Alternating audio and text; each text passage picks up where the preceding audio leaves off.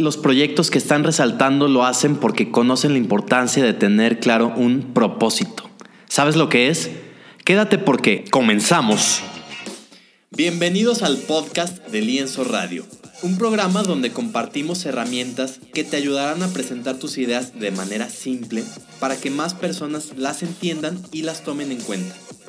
A veces el problema no está en la idea, sino en la manera de presentarla. Por eso, en cada episodio te daré tu dosis de herramientas para que puedas expresarte de manera clara y elimines todo el ruido que se interpone entre lo que necesitas decir y tu público. Aquí vamos.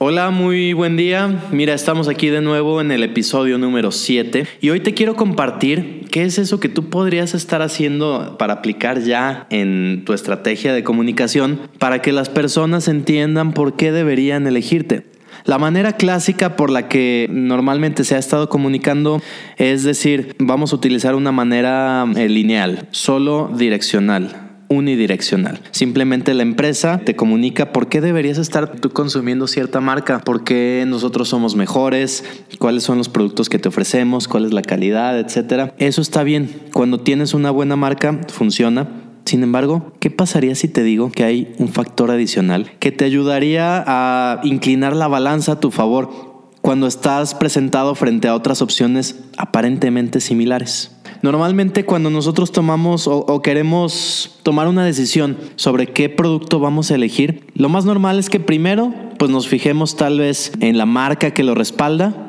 cuáles son las marcas más conocidas en las que yo confío, ese puede ser un punto. También otro punto puede ser a lo mejor el precio, es decir, como el costo-beneficio, qué tanto estoy dispuesto a invertir. A lo mejor quiero invertir más, pero sé que me va a dar un mayor beneficio, etcétera. Eso también tiene que ver.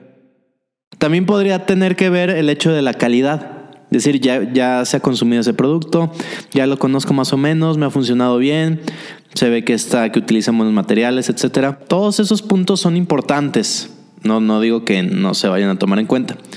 Lo que te quiero decir es que hay veces en las que no estamos eh, diferenciándonos, o sea, nos estamos presentando frente a otras opciones que a lo mejor también tienen un valor similar al nuestro, nuestra marca es igualmente conocida respecto de las de la competencia y a lo mejor la calidad es muy parecida.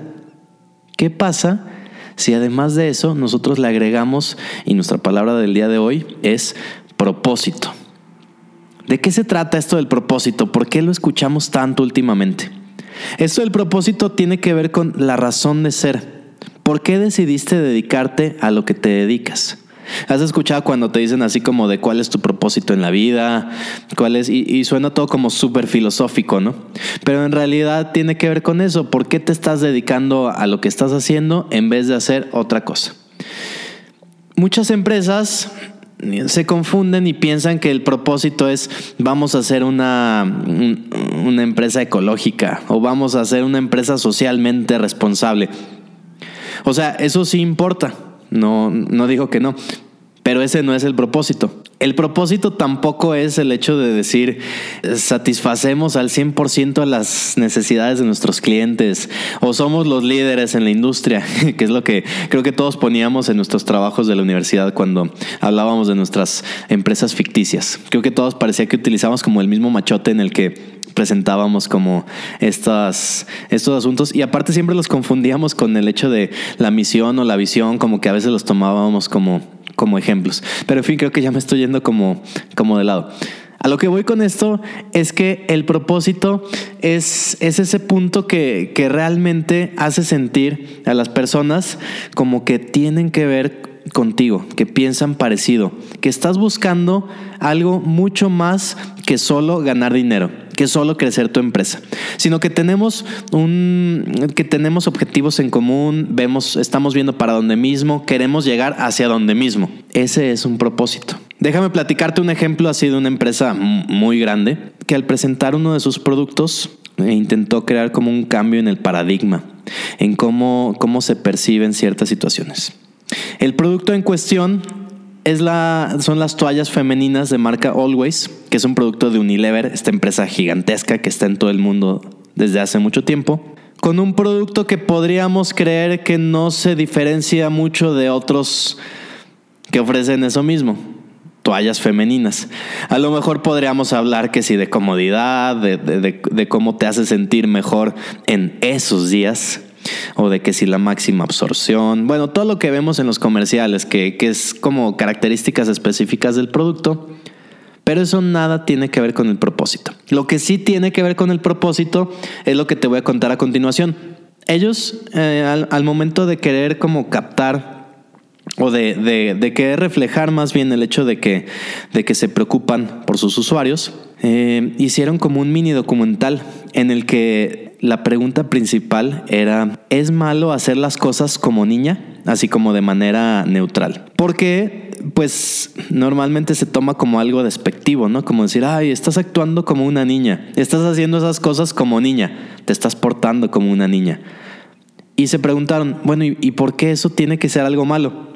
Entonces hicieron este, este experimento que, está bien interesante. Mira, la primera parte tomaron un grupo de, mujeres mayores de, de 18 años y les pidieron que corrieran como niñas.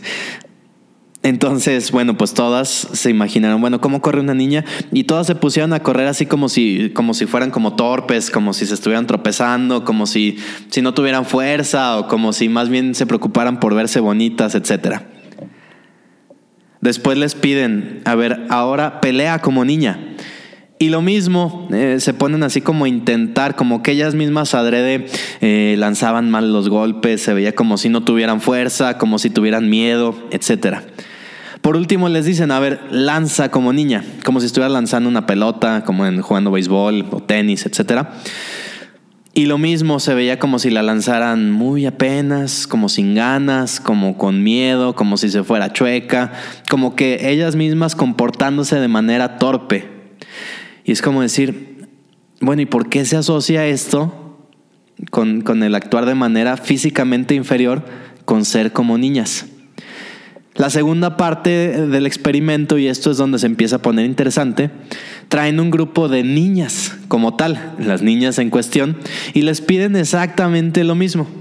A ver, corran como niñas. Y todas las niñas se ve que se esfuerzan, que corren lo más rápido posible, hacen así como cara de determinación, como que están muy convencidas de que lo están haciendo bien y de que pueden ganar. A ver, ahora peleen como niñas. Y lo mismo, se ven así como retadoras, como que te van a vencer, como que deberías tenerle miedo, como que están bien enojadas. Y por último les dicen lo mismo, a ver, ahora lanza como niña. Y, se ve igual, como que juntan toda su fuerza, como que se enfocan en algo, como que quieren vencer al oponente, etc. Es decir, dos grupos de personas, los dos incluyen mujeres, pero en distintas edades, y para ellas el hecho de hacer las cosas como niña implica cosas totalmente distintas.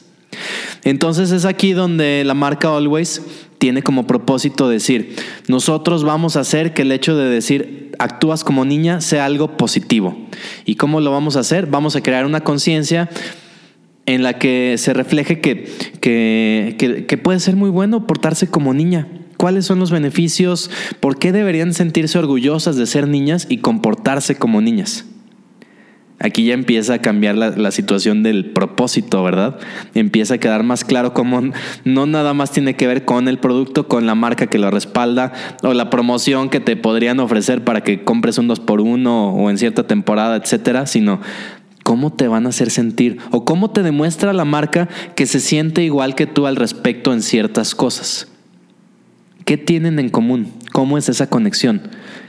Imagínate que, tú tienes en fila tres marcas de toallas femeninas donde dos eh, tienen, donde todas tienen más o menos la misma calidad, tienen el mismo precio, la marca más o menos la conoces, pero una de esas te hace sentir orgullo por lo que eres o por lo que puedes llegar a ser. Definitivamente es una marca que te hará voltear a ver con más detalle, ¿verdad? Bueno, pues esto mismo lo conoce una marca que para nada es nueva en esto del marketing.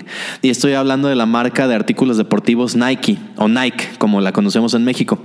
Esta marca de igual manera se tomó como el tiempo de decir, hablar como de la locura, de decir, a ver, ¿es malo que nos llamen locos? Si alguien nos llama locos debería considerarse un insulto o por el contrario lo podríamos considerar un halago. ¿Qué podría ser? Y entonces ellos se ponen a presentar una serie de deportistas famosos. Presentan a LeBron James, que es la máxima figura actual en la NBA. presentan a una de las hermanas Williams, que la verdad es que no, no, me acuerdo cuál era, pero eso no es lo importante, o presentan así a varios atletas y los presentan no solamente realizando su actividad deportiva, sino teniendo un impacto más trascendental en el mundo, en la sociedad.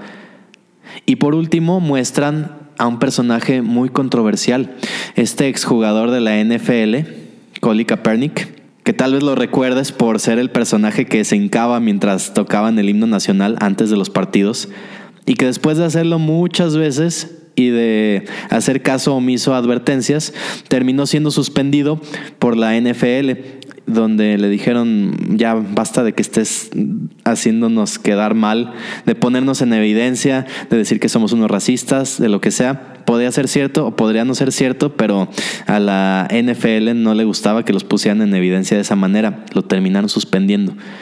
Pero ¿qué pasa? Nike se dio cuenta de que más allá de la gran figura deportiva que podría llegar a ser este personaje, Corey Kaepernick, tenía un gran liderazgo a nivel social. Muchos afroamericanos se sentían o se sienten identificados con las cosas que él cree, con luchar por los derechos, de que todas las personas son iguales, de que valen lo mismo, etcétera. Entonces, esto va de igual forma mucho más allá de decir, damos la mejor ropa deportiva, los tenis más cómodos con los que te vas a desempeñar de la mejor manera. O sea, si hacemos todo eso, pero no solo eso, también pensamos como tú, luchamos como tú, nos esforzamos de la misma manera y queremos que tú llegues a donde sabes que podrías llegar. Lo hacemos juntos ya empiezas a darte cuenta como qué tiene en común y que va más allá de únicamente el producto. Y a lo mejor tú podrás decir, ah, bueno, sí, pero pues es, es Nike o es, o es Always que pertenece a Unilever. Son marcas gigantescas con presupuestos increíbles. Pero ¿qué tal si te digo que eso es irrelevante? Un propósito lo podrías estar planteando tú mismo en el momento en el que estás creando tu nuevo negocio, que tienes un nuevo proyecto porque es algo que solamente necesitas sentarte y pensar realmente por qué vas a hacer lo que estás haciendo. Déjame compartirte una manera que yo conozco para, para realmente tener como esa noción de cuál es tu propósito. Te voy a pedir que tomes una, una hoja de papel, un lápiz, algo que puedas utilizar para escribir y ponte a pensar en todos esos momentos en los que has estado trabajando en tu proyecto y te has sentido muy motivado. Todos esos momentos en los que te has sentido como lleno de energía, en los que sientes como eh, que te estás dedicando a lo correcto, que no podrías estar haciendo otra cosa. Haz una lista. A lo mejor podrás decir, ah, sí, cuando yo estaba creando este nuevo producto, eh, me emocionó mucho al punto de que duré una semana sin parar, trabajando y trabajando. Me llenaba de energía el saber que había muchas personas que les interesaba mi producto. Sabía que me estaba dedicando a lo correcto cuando tantas personas con el mismo problema empezaron a acudir a mí. Entonces ya cuando te empiezas como a dar cuenta de todos esos puntos en común, será muy evidente cuál es tu propósito. Y en ese sentido, si te fijas, puedes incluir tanto cuestiones internas, que son cosas de tu empresa, como decir yo quiero hacer esto, yo tengo la infraestructura, yo tengo la experiencia, etcétera, pero también las externas, es decir, ahí está necesidad en el mercado, hay mucha gente que está buscando lo que yo ofrezco o, personas con estos problemas que yo podría resolver si me aplico de la manera correcta. Haciendo esta lista queda mucho más claro cuál es nuestro propósito. Para ser más claros aún, vamos poniendo un ejemplo práctico. Imagínate que yo hoy quiero abrir un negocio de comida eh, saludable. Va a ser comida saludable que voy a poder entregar a domicilio. Esa es como la idea general. ¿Cuántas empresas de comida saludable a domicilio hay? Un montón. Y digo, y las que de por sí no lo tienen, pues hoy está Uber Eats o está Rappi o bueno, un montón de, empresas que aunque no, las, no produzcan los alimentos, sí se encargan de llevártelos a tu casa. Porque es una necesidad que se ha detectado y, y que ellos lo están resolviendo de manera extraordinaria. Entonces, bueno, vemos que eso no basta. ¿Qué necesitaríamos? Sí, nuestra visión es decir, vamos a brindar los alimentos más saludables, más ricos que podamos, pero ¿qué necesitaríamos tomar en cuenta? Punto dos, ¿qué es lo que nuestros clientes están buscando? Entonces pensemos, bueno, me he fijado que muchos de mis clientes trabajan todo el día y llegan ya en la noche sin ganas de cocinar, simplemente quieren como algo rápido que puedan comer, que sea muy rico, que sea ligero y que incluso se puedan llevar hasta su cuarto si quieren comer ahí mismo en pijama. Entonces esto ya nos va dando como información más específica de qué debería contener nuestro producto, ¿verdad? O nuestro servicio.